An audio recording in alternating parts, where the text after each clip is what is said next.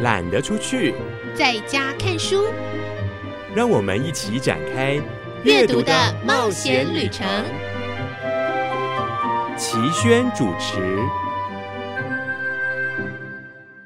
各位亲爱的朋友，我是齐轩。秋高气爽，当然最适合读书。我们旅途的主轴是阅读，但是阅读有各式各样的风貌，所以今天有严肃的，有辛苦的，有描述各个时代的职人他们所遇到的酸甜苦辣，还有漫画。听到漫画，你一定觉得非常的轻松。不过，那可能也是一种刻板印象。其实，漫画的内容一样包罗万象。我希望今天分享给你的书，可以让你想在秋天多读一点好书。欢迎来到懒得出去，在家看书的选书单元。今天第一本选书，我们要请作者亲身来导读，由宝平画出版《记忆砌成的时间》。作者是雪阳，台大森林系学士，台大新闻所硕士毕业。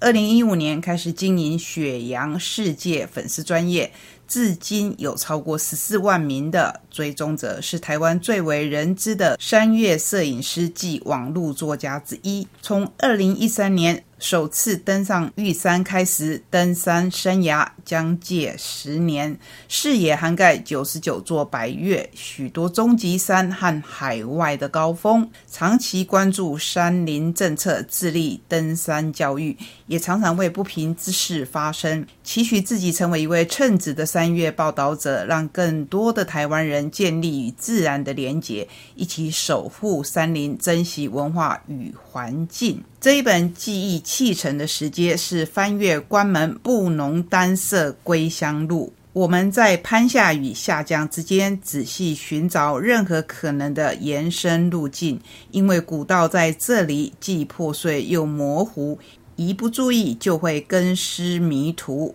误闯水路辟出的崎岖受尽。二零二二年，人气三月摄影师雪阳跟着一群布农青年，循着祖先因日本人集团移住政策而迁徙的脚印，从花莲麻园部落徒步跋涉回到南投丹大的老家，负重近三十公斤，最高爬上海拔两千九百六十公尺的中央山脉主脊。他以见证者的身份，详实记录这一趟回家行动。重现布农的态度与生活，以及族人如何在漫长的回家路程中成为真正的人。我们现在知道很多原住民族群，他们的名称其实就是人，像是达悟，像是布农等等，都有这样的意思。听我说，当然不如听雪阳自己来说。有请雪阳登场。今天的分享内容主要比较像一个缘起的东西，包含了我怎么样走入布农的世界啊，怎么样就是起心动念去记录下这个故事，或者是说，哎，我们可以用怎么样的角度去看待原住民的土地的议题，或者是说属于我们自己的关于文化的一些感受，尝试着用新闻所的角度，用报道的方式，把我看到的世界给完整的带回来。你可以把这本书当做是一种静态的纪录片。就是内本路那边有布农族只在进行一个回家的呃行动，而且已经持续很多年，甚至在自己的老部落里面把家屋盖回来，然后每年固定会回去一阵子，住那些传统的生活。所以说我因为这个报道，然后跟内本路他们霍松安家族牵上了线之后，我就首先去到的并不是台东，也不是他们的旧部落，甚至我整个报道写完，还是找不到时间回到那个旧部落，因为真太远了。一般人的脚程一个礼拜进去。然后出来也是一个礼拜，他们每年就是 routine 的一个，一年会花一个礼拜走进去，然后住了两三个礼拜甚至一个月，再花一个礼拜走出来，呃，年复一年的在做这样的事情。嗯，他们不会称之为活动。而是一个，就像我们每年要，也就是过年啦、团团聚之类，走回自己原本部落去过过老人家的生活，试图把自己的根扎回祖先们成长的土地之上。还有在采访的过程中，我慢慢的就看见了，嗯，对，文化真的是透过使用来传承，不管它是自己用也好，整合成课程，然后对外推广也好，它就是一种使用。对，我有在用的东西，它才会。活着，才会慢慢的进化。它可能会纳入一些新的东西，但同时也因为它长期使用，它就可以保存存续它原有的精神。当年应该说，二零二零年那一趟关门古道从西边来的那个田德昌，他也是田家的，刚好那个田就是同一个田家，所以他知道他们老家在哪里。哎，太好了，所以我们就跟田德昌要了一些资料。隔了几个月，对，在我跟小曾去内本路，然后下山之后，隔了不久，过完年我们就哎上山了。对，上山之后，我就觉得是说，哎，回家行动，它就真的就只是这么随性的东西，而不是它一定是要大活动，或者是说什么很深刻意啊才能上去。没有，应该是每一个人都可以起心动念的时候，都应该有权利能自然而然回去的，不是说一定要组织大队伍跟谁申请啦，然后是哪一些计划什么才能执行，其实并不一定是这样。我觉得这个整个氛围差很多。那当然不是说休闲登山不好，而是我们能不能把这种一起的概念，把它拉回休闲登山里面。我觉得当代休闲登山有一点太目标或者功利导向化了。我们好像这种以相处为前提、以感受为前提的登山少了点。不过也因为这种呃慢慢走，然后时间很长的关系，我们关门古道书里面这一趟我们走十天嘛。但其实一般山友大概七天左右就出得来了，整整多了三天，这个真的是非常非常需要大家关注议题啦。也关注以外，也形成一种社会的风气，让大家知道说，嗯，我们传统林其实是让文化能够回到它原本出现的地方，试试看能不能把根扎回去。这本书的故事啊，还是回来讲一点点，就是台湾嘛，清代大清帝国对台湾的深山区域，大概就做这些事而已，红线。对，这个是草林古道，这些地方会有一些淡蓝古道，对，然后还有我们的北路苏花古道，中路清代八通关古道，跟南路这个是昆仑凹进水营，然后风港卑南道、廊教卑南道之类的。大清帝国的时代是不是对整个台湾有所有权？其实没有，因为这两条也是盖了几年后就没了，甚至关门古道是当年就没了，一刀把台湾一分为二，它是真正穿越台湾。中心地带的一条道路，所以我觉得这条路其实蛮有代表性的了。我们的出发点是从花莲的八子山，一般来说是轮胎文前安营地嘛，在这边这个就是以前的光复明道，会从这边爬上来，爬到这里，然后跟关门古道汇合。那关门古道是从八子山，然后下富源森林游乐区，蝴蝶谷在这个地方，还有一些遗迹散落在这一条线的范围内。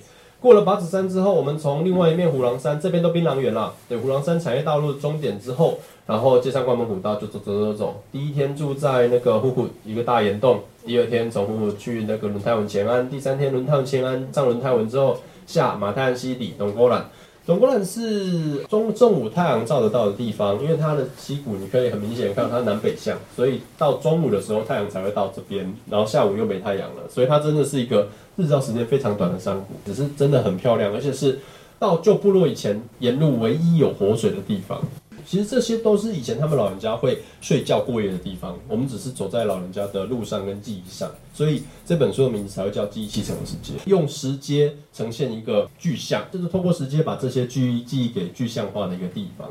等过了过了之后，一天就要爬上中央山脉，超累，对，走一上一千到关门古道月冷点之后呢，然后到这个关门水池，关门水池再下去，哎，经过安布大岩地之后，就到丹大温泉。所以其实你可以看到七彩湖在这边，必须去透过历史的爬书，你才有办法去了解。那回家能够感受到什么？其实我觉得啦。你可以在整个环境里面感受到各式各样的资讯，对，不管是他的感受也好，温度啦，然后就是人与人之间的故事的传承，才有办法在环境里面，你有走过，你有体会过，你才有办法跟那个地方建立深刻的连结。的那些你看到的环境里面的名词，它怎么念，怎么用，你才会有深刻的形体，而不是说，哎，我就是念出来而已。你如果真的知道它是怎么念的，有没有那么标准，其实没那么重要。对，但是如果你念得很标准，那你从来没去过没。看过，对，那其实你还是一个飘在空中的东西。你跟环境有了连接，跟土地有连接之后，你对这个文化你才有感情，你才会愿意去接触学习。对，那你可以看到我十天，我极尽所能的压缩，才压成了八万字。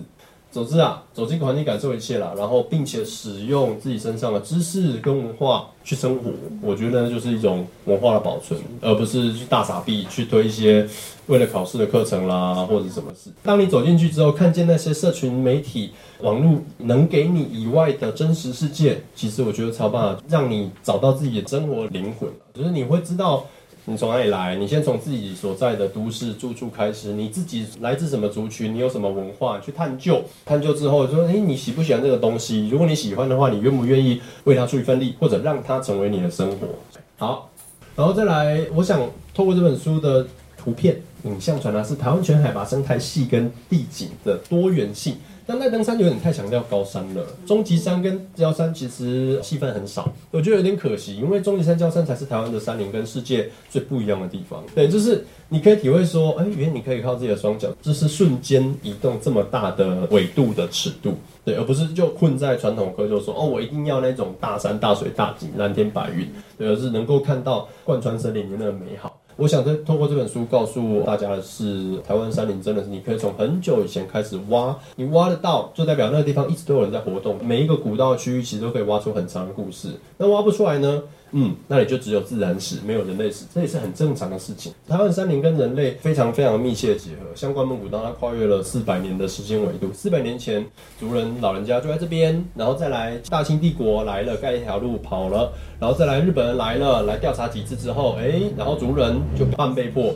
从他们的老家迁到今天的花莲马远。然后再来就是古道荒废了，剩下猎人在用，然后再来林业来了，把一部分的地景改造成人造林，然后最后就是哎登山者又来了，探勘的人来了，最后族人又回来了。对，因为你用路这个地理上的穿越时间的物质，然后去看透整个台湾的历史，我是觉得这个是一个很有整体性的看待时间的方式。再来是希望能够传达台湾山与人深刻的故事。也希望这本书啦，能够让大家认识台湾的山，全海拔的，然后全时间尺度的，认识台湾的原住民，他们自然而然就是在追寻自己自我认同、自我实现的过程，以及看看能不能动身回到自己的家。因为毕竟我们每一个人都有家，每一个人都有自己背后的文化脉络。当我们都愿意去触碰、去探讨、去使用的时候，这些台湾多元而美丽的文化就会一代一代的。传承下去，然后我们变成一个多元文化之道。很开心哦！我透过这本书，把我在二零一五年成立雪阳世界这个粉丝专业的时候所写下的 slogan，哎，没有变过，八年了。对，把三年的故事带回人间，对，实现了。希望大家都能够享受这个故事。谢谢大家，谢谢，谢谢雪阳。我觉得除了听雪阳说之外，还要强力推荐各位亲爱的朋友，不管你喜不喜欢登山。只要你对我们这一片土地有热爱，不管您是哪个族群，都可以来看看这一本书。各位亲爱的朋友，我是齐轩，欢迎再回到节目现场。如果说刚才雪阳他的职业至少跟登山教育者可以画上等号，那我们还要来介绍另一种现在大家相当熟悉，可是又不了解内情的职人。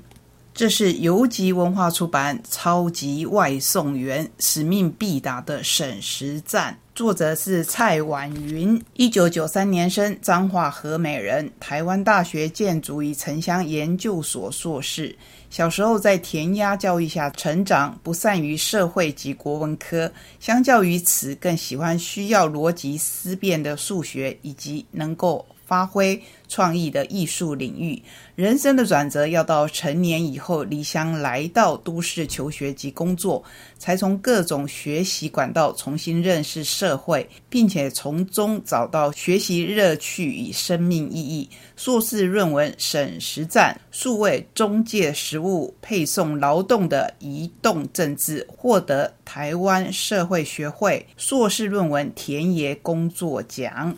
也就是这一本书的前身。每一次送餐都是一场战斗，消费者轻松一直下定，外送员客户万难送餐。作者以亲身担任外送员的经验，揭开这一份工作如何令众人拥抱，却又让人说出外送员不是人干的这一种话。他们为什么想当外送员、快递员、退休人士？餐饮业主管、保全、影视工作者都来跑外送，这一份工作为何吸引他们？还有，我相信，不管使用的是哪一家的服务，大家在请他们外送食物的时候，双方乃至于多方都不乐意见到的是拖餐。那么，拖餐有哪些理由呢？消费者可能不清楚这份工作的复杂性，碰到餐点耽误就想给外送员复评。但是外送员从获得派单到餐厅取餐、送餐到消费者手中，每一个步骤都可能遇到意外，诸如店家没有收到派单、只顾现场客忽略外送单、遇到要等很久的地雷食物、餐点包装不良而渗漏、机车抛锚故障、找不到停车位、大排长龙等电梯。客人消失或者临时更改地址，我们上面说的只是 N 个理由里面的几个主要的理由。要不是蔡婉云他亲自参与这份工作，等于是做了田野调查，我们可能也不知道这些原因。各行各业当然都有他的辛酸。蔡婉云在其中一段就这么说。我深入劳动现场，还发现外送员的劳动条件相当恶劣，他们被迫降低报酬，面临公司的数位黑箱问题，也因为业绩制度而充满了压力，导致违规抢快或者长工时现象层出不穷，间接增添了职灾几率。许多人以为外送员只是为了赚更多钱才骑快车赶时间，却不了解外送员是因为报酬制度以及诸多不确。确定的因素才会需要与时间赛跑。这里面提到一个字眼叫报酬制度，也就是说，他们领的不是薪水，而是报酬。薪水是雇主发给员工的酬劳，才叫做薪水。平台外送员属于承揽制，领到的酬劳要叫做报酬才对。如何领到报酬？当然是使命必达。使命必达就牵涉到很多很多。我们一直下定的人所不知道的复杂内情。至于什么是地雷食物，举一个最简单的例子，比如说炸鸡腿，因为客户会要求热腾腾的，要脆要香，可是客户愿不愿意花时间等呢？我相信这一本书的出现，可以给我们更多的醒思。接下来我们要介绍宝平的另一本书，每一次直癌瓶颈都是转机。作者是赵昂。既然每一份工作都有它的酸甜苦辣，那么每个职场当然也都五花八门。这五花八门里面，如果是乐趣多于苦劳的，可能有些人就会一直做下去。但是有一句俗话说：“利吉尼瓦你在细叶陶给。”虽然有曹逆这位工作者的不定性之外，是不是也想过，可能是他的职场不适合呢？所以，让我们来想想看，工作到现在，你有成为自己想要的样子吗？不同行业、不同年龄的咨询者，带着各自的职癌危机与困惑前来求助。离职单在抽屉摆了好久，却始终迟疑。我都快三十岁了，如果什么都沾一点，最后什么都不精，怎么办？